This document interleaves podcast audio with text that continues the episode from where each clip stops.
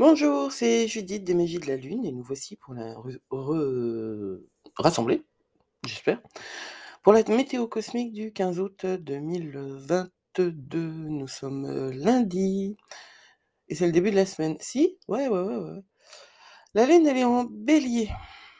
Énergie de début, dynamique, puissante. Elle va nous permettre de commencer cette phase euh, décroissante de la Lune pour euh, remettre à leur place tout ce qui s'est passé, remettre à sa place tout ce qui s'est passé en nous et euh, en comprendre bah, les leçons. hein. Moi, je parle toujours de leçons, mais euh, si vous avez, j'ai passé, euh, je pense, la plus, la plus grande partie de ma vie à apprendre et à l'école.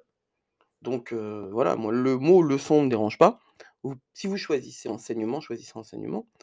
L'idée, c'est que de toute façon, chaque jour, on apprend quelque chose. Enfin, il me semble, normalement, chaque jour, on apprend quelque chose. Parce que si on se retrouve à se coucher exactement dans le même état euh, dans lequel on s'est levé, on va pas bien loin. Enfin, je suis pas convaincu, convaincu que ce soit ça pour tout le monde, n'est-ce pas? Mais si vous m'écoutez, peut-être avez-vous euh, à cœur d'améliorer les choses. Et pour vous, et pour le monde. Notre lune en bélier, elle est conjointe à Jupiter. Donc tout ça, ça va nous donner vraiment une énergie magique et très puissante. Si vous avez un thème jupitérien, euh, votre semaine, elle commence d'une manière extraordinaire. Comment on sait si on a un thème jupitérien?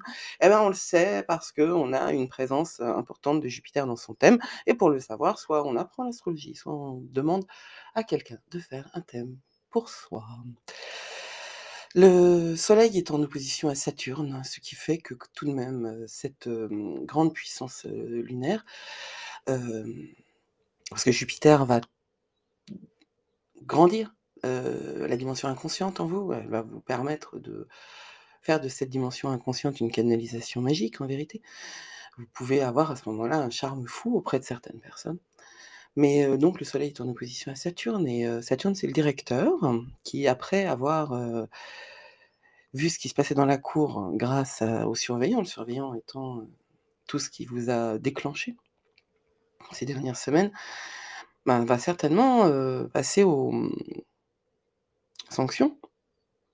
Alors en termes de planète et de nature, hein, la sanction, elle est là. Le tombeau des géants à Brocéliande a brûlé avec, des arbres centenaires et bon, c'est une, chose dont je ne parlerai pas parce que il faut que je l'intègre moi avant.